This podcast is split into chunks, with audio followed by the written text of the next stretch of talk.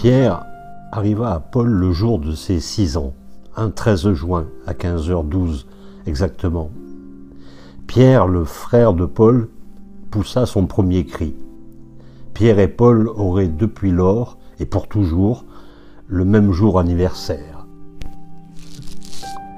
Comme des jumeaux. Beaucoup plus tard, quand on leur demanderait à l'un comme à l'autre s'ils avaient des frères et des sœurs, comme si appartenir ou non à une fratrie avait une influence décisive sur la vie, ils répondraient invariablement Un frère né le même jour que moi